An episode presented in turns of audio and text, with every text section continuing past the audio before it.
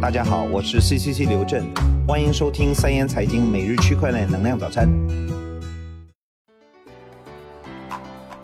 各位听众，早上好，今天是六月二十五号，星期一，农历五月十二。以下是今日行情，截止到北京时间今天上午六点整，币市行情有涨有跌，币安交易所行情如下：比特币报六千一百七十七点四四美元，涨幅百分之一点四二；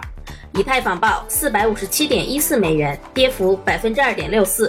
瑞波币报零点四八美元，跌幅百分之一点四三；比特币现金报七百六十点八零美元，涨幅百分之零点二五。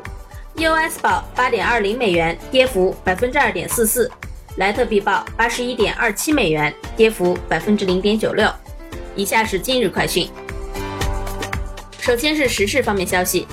爱尔兰各商业银行已经开始制裁该国的加密货币交易所。爱尔兰时报称，爱尔兰加密货币交易所们要么不得不停止业务，要么不得不从国外寻找银行合作伙伴，以便在爱尔兰银行拒绝他们的业务后继续维持运营。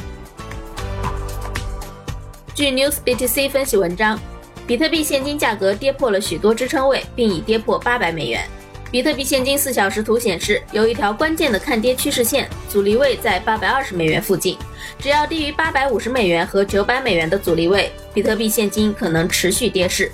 短期内，比特币现金可能会加速下跌至七百美元。接下来是相关政策方面，据 Bitcoin 消息。乌克兰负责许可制度的国家机构本周表示，挖矿公司不需要获得许可即可进行挖矿业务。根据当地国家特殊通信和信息保护部门的规定，加密货币可以在没有许可证的情况下在乌克兰开采。该机构表示，不打算在短期内在该领域引入此批准义务。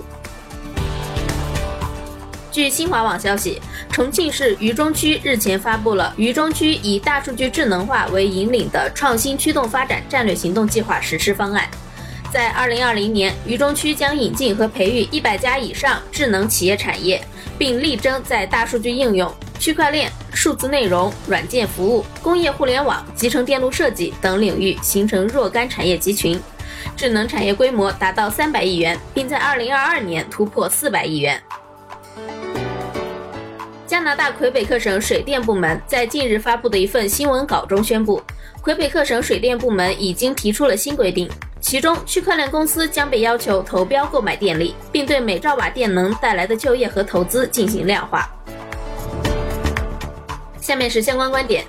据虎嗅网消息，Coin Tiger 交易平台 CEO 林凤琪最近表示，平台币热潮是这个行业熊市反弹终结的符号。平台币是非常难做的，没有韭菜可以割。新平台需要熬，不想熬，募资不顺利，就通过平台挖矿来吸引用户。